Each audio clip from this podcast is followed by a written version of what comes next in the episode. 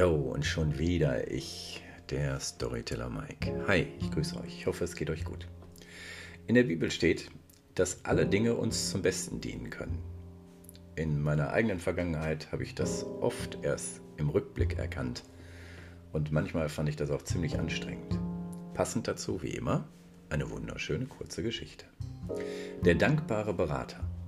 Es war einmal ein König. Dieser König hatte einen Berater, der durch seine Dankbarkeit den König manchmal nervte. Eines Tages zerkleinerte der König gerade mit einem riesigen Messer eine Kokosnuss, als neben ihm unerwartet ein Vogel aufflog. Der König erschreckte sich und hackte sich dabei mit dem Messer eine Zehe ab. Der König schrie vor Schmerz und Wut auf, humpelte zu seinem Berater, um ihm das Unglück zu zeigen. Das ist wunderbar, rief der Berater. Wie bitte? fragte der König vollkommen verdutzt. Na, ich sage, dass dieses Unglück ein Segen ist. Verlasst euch auf mich, denn es wird euch zeigen, dass dieser Unfall wirklich etwas Gutes hatte. Dem König reichte es nun. Er ließ den Berater in einen trockenen Brunnen werfen und entschied, zurück zum Schloss zu gehen.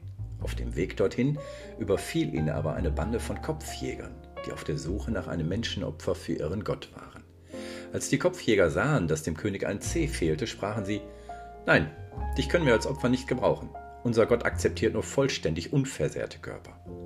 Und man ließ den König laufen. Der König war überglücklich, bis ihm plötzlich einfiel, dass er ja seinem Berater Unrecht getan hatte. Er lief zurück und ließ den Berater aus dem Brunnen holen.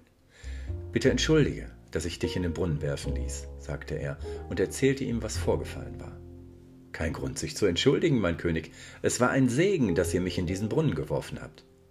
Aber äh, wie kannst du denn auch darin noch etwas Gutes sehen? fragte der König. Na, wäre ich hier nicht im Brunnen gesessen, hätten die Kopfjäger doch mich als Opfer genommen. In diesem Sinne, ich wünsche euch einen wunderschönen Tag. Bis dann.